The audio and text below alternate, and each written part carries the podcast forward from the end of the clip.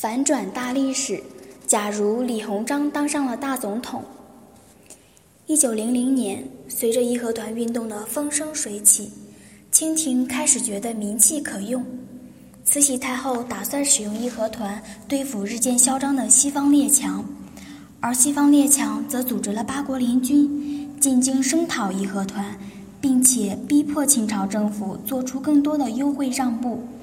在华北一片糜烂之际。在东南的汉族封疆大吏们选择了东南互保这一策略，他们打算以此来保持在清廷和西方列强之间的中立。这种中立在涉及与外敌交战的情况下，在中国历史上其实非常的罕见。它的出现已经足以看到清朝政府对于中国整体控制能力的衰弱。地方大员们在东南互保当中提出了一个非常重要的补救措施，那就是当清朝政府的皇室中枢一旦有失，便推举李鸿章作为大总统维持局面。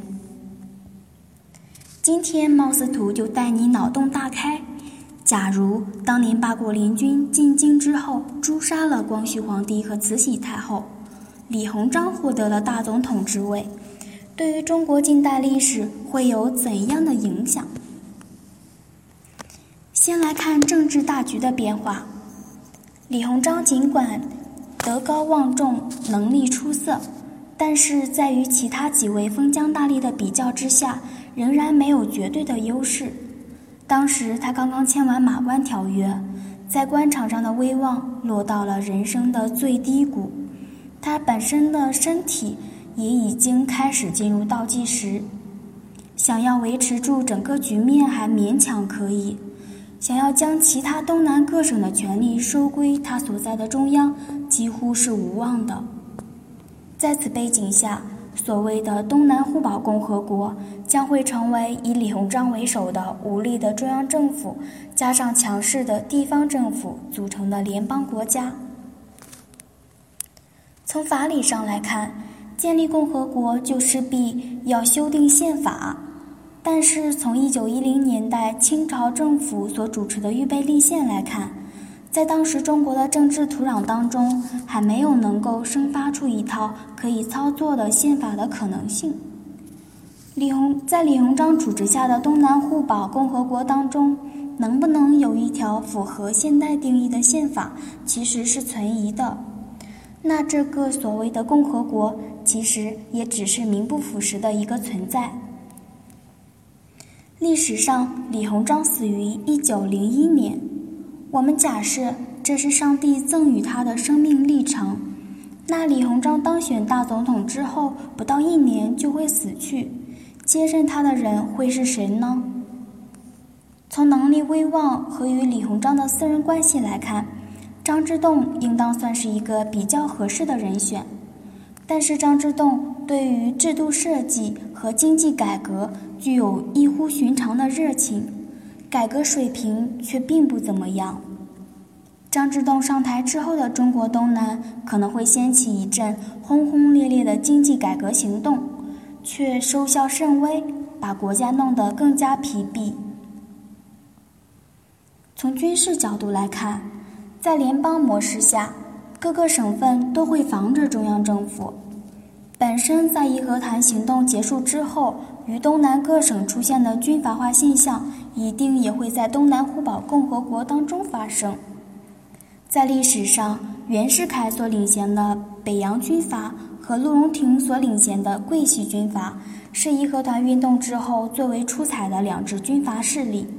而如果东南互保共和国成立，各个省都会成立自己的军阀，北洋军阀和桂系军阀在南北两端都将不具备绝对的统治力，各个小军阀之间互相打来打去，形成在蒋介石时代中国的军阀割据局面。东南处在比较分裂的状态，东南处在比较分裂的状态，就没有能力结合全国的力量进行北伐。事实上，想要进行北伐，并且打败列强，本也不是他们的目的。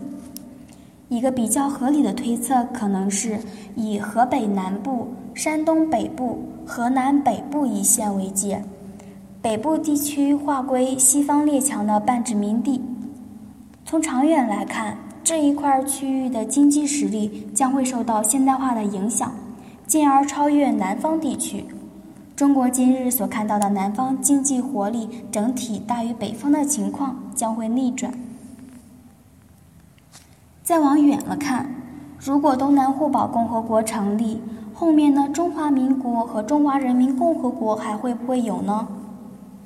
中华民国的成立以武昌起义为标志性的原点，当时由于川汉铁路事件，使得武汉新军前往四川救急。湖北内部防御空虚，使得革命党人有了起义的机会。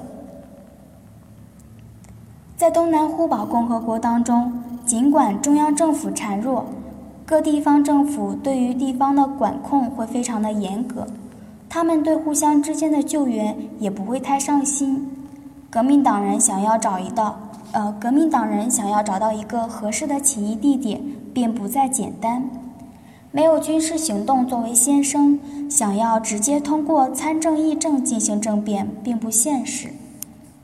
和中华民国类似，中华人民共和国的开国元老大多出自南方，在东南互保共和国的影响之下，这一批新中国的开国元勋们是否会有革命的想法，令人存疑。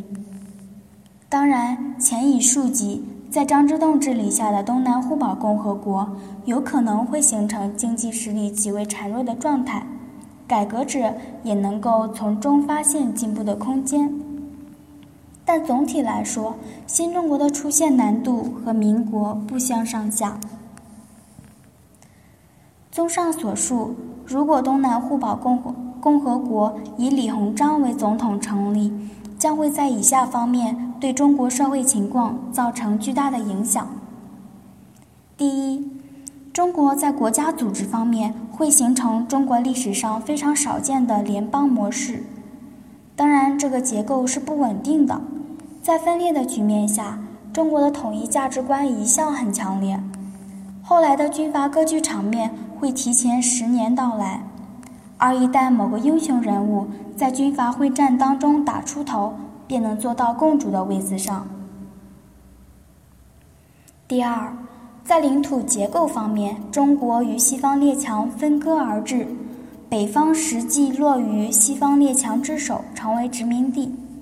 互保共和国的领土分布造成了经济格局的变化，受到殖民者影响并接受现代化经济体制的北方，将会成为中国经济能力的首善之区。而在南方，可能因为而在南方可能会因为多次的改革和内斗而经济疲弊，人民劳苦。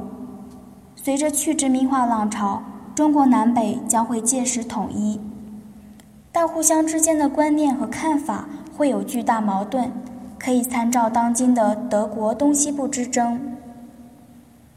第三，中华民国和中华人民共和国的成立成了一个。非常可疑的未知数，东南互保共和国可能会直接招安期待共和的国民党人，共产党新生政权的起义在地方政府的严防死守下也会遇到巨大阻力，迂回无望。